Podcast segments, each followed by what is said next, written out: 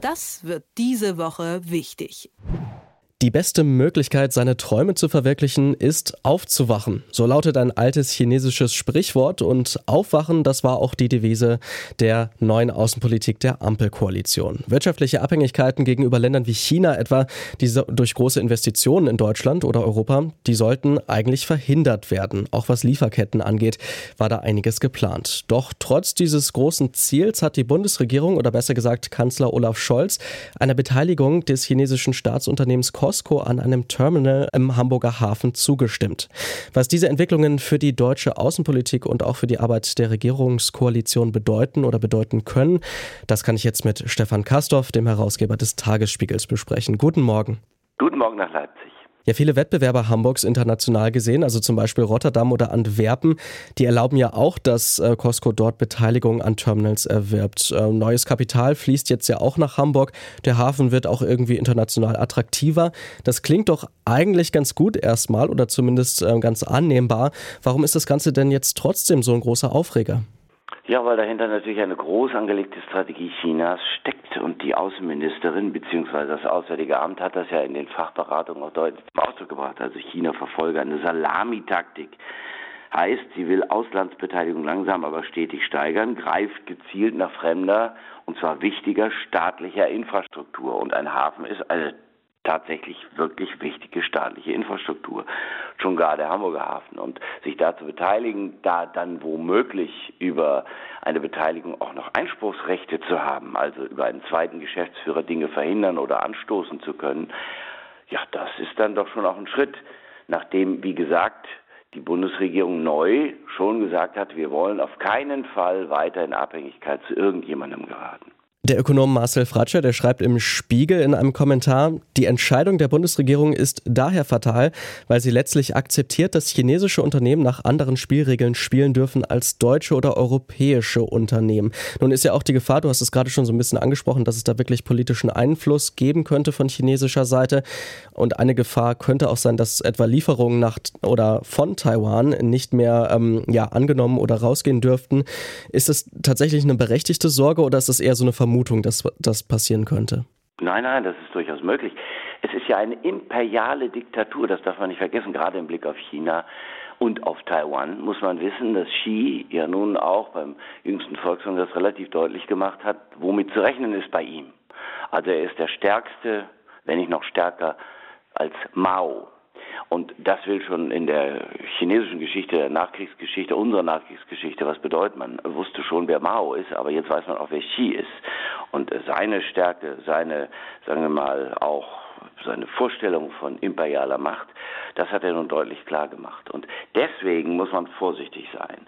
Also der, der, die Beteiligung am Hamburger Hafen sichert natürlich, ähm, sagen wir mal, das Einfluss und Willen äh, deutlich werden. Und äh, da kann ich nur warnen. Also der Umgang mit Auslandsinvestitionen äh, erfordert eben eine Gesamtstrategie. Und das wird in Deutschland jedenfalls so nicht deutlich.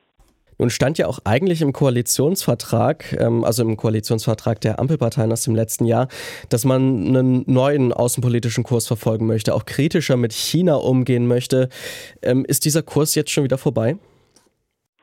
Das wollen wir mal nicht hoffen. Also es ist ja so, immerhin ist erreicht, dass die Beteiligung äh, von China an dem Hafen nicht mehr diesen einen Geschäftsführer umfassen soll, auch nicht mehr 35 Prozent, sondern 24,9 für 65 Millionen Euro.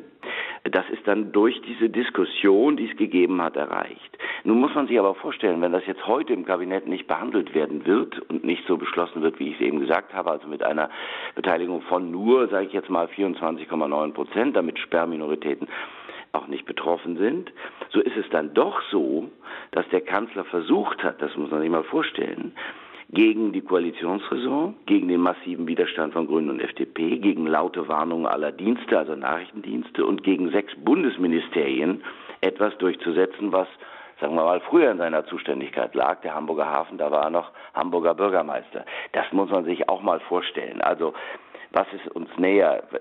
Die Fakten oder die Moral. Wir wollten eigentlich doch eine ganz andere Politik auch gegenüber China betreiben. Das war der Wunsch, eine wertegeleitete Außenpolitik, sagt die Außenministerin Annalena Baerbock von den Grünen. Eine wertegeleitete Außenpolitik. Naja, da muss man sich auch schon überlegen, wie das mit China ist. Selbst wenn China für uns in Deutschland enorm wichtig ist als äh, Partner. Was ist denn genau die Motivation hinter dieser Haltung von Scholz? Also du hast es ja gerade schon mal gut beschrieben. Grüne und FDP, die sind sowieso relativ China-kritisch, haben sich auch in den letzten Jahren immer wieder so positioniert. Selbst Frank-Walter Steinmeier, der Bundespräsident, auch ein Parteimitglied äh, der SPD, der hat sich ja auch äh, relativ kritisch geäußert in den Tagesthemen. Warum beharrt Olaf Scholz auf seine Haltung? Na, erstmal ist es seine Wesensart, wenn er etwas als richtig erkannt hat oder meint, es sei richtig, dann bleibt er dabei. Also es ist eine gewisse Form von Sturheit. Also man könnte auch sagen, dass der Stoizismus, also die griechische Schule der Stoa, von ihm neu erfunden worden ist. Das hat er ja auch immer wieder deutlich gemacht. Das haben ja auch die Grünen in Hamburg, die mal mit ihm koaliert haben, nach Berlin gemeldet und gesagt, oh, oh, oh, äh, zieht euch warm an, wenn Olaf Scholz etwas will, dann will er's. Und das war ja auch ein geflügeltes Wort, Olaf will das in Hamburg. Olaf will. So, nun hat er sich das vorgenommen und deswegen hat er gesagt, das ist ja nicht falsch. Richtig ist außerdem, dass eine Beteiligung am Hafen in Hamburg per se ja äh, eine Auslandsbeteiligung per se ja nicht äh, zu verübeln ist. Alles, was den Hamburger Hafen, einen der wichtigsten der Welt, mindestens einen der wichtigsten in Deutschland und Europa, sichert, das ist ja willkommen. So soll es ja sein. Nur muss man sich eben überlegen, an wen man das dann gibt. Und ja, da muss ich sagen, da war vielleicht im Hintergrund auch, dass er am 4. November zu Ski reisen wird und oh Gott, vielleicht ist es nicht ganz so, aber äh, da ist es natürlich auch ganz schön, wenn man ein Gastgeschenk mitbringt. Und das darf dann nicht nur in einem schönen Bild oder einem Band von Goethe oder Schiller bestehen. Allerdings ist Olaf Scholz ja nicht nur auf dem Weg nach China, sondern er ist jetzt ja heute auch zum Beispiel in Paris. Wie sieht man denn im Rest Europas diese Entwicklung in Deutschland? Ist das was, was äh, man einfach so hinnimmt oder gibt es da durchaus auch kritische Stimmen, gerade aus Frankreich zum Beispiel?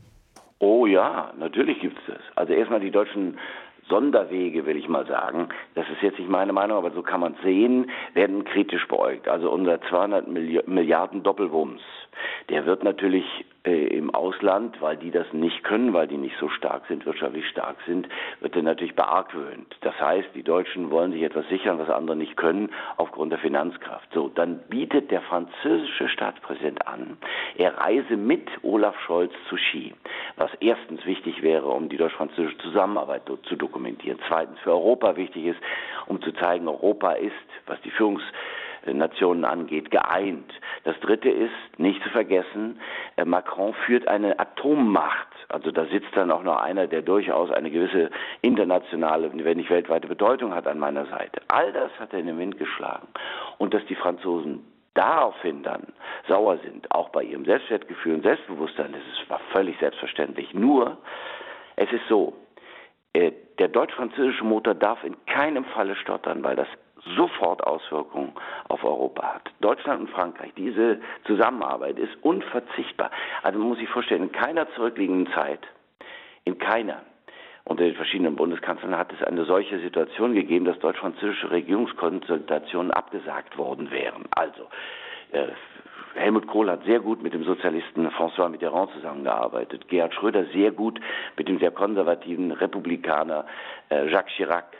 Und nun kommt und Angela Merkel mit diversen, auch unterschiedlichen, Sarkozy und Hollande von links und von rechts. Und nun haben wir einen neuen Bundeskanzler, Olaf Scholz, und da passiert das.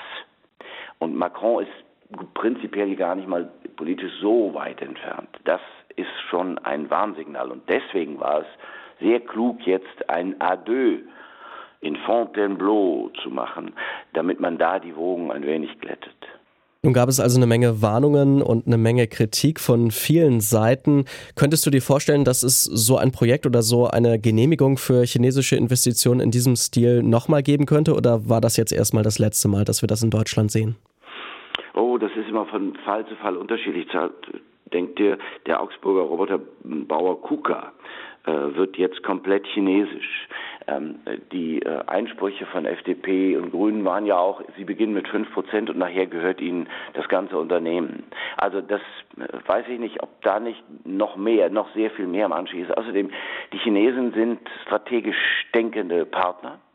Äh, und auch Konkurrenten und äh, die lassen sich nicht so schnell abschrecken. Ja gut, dann hat jetzt mal irgendwas nicht geklappt, dafür klappt das nächste. Man darf sich auch das Projekt der Seidenstraße das, das darf man nicht aus den Augen verlieren. Das ist ein strategisch angelegtes Konzept, das nicht nur wirtschaftliche Abhängigkeiten zur Folge hat, sondern auch politische.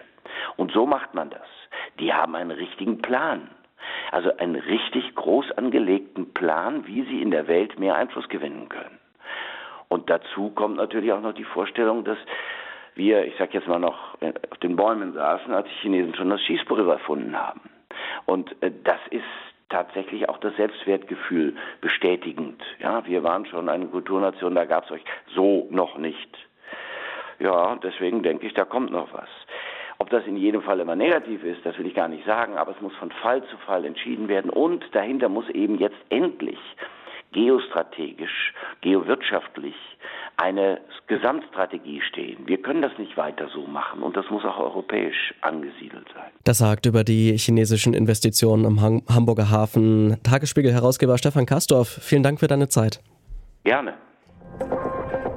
Das wird diese Woche wichtig.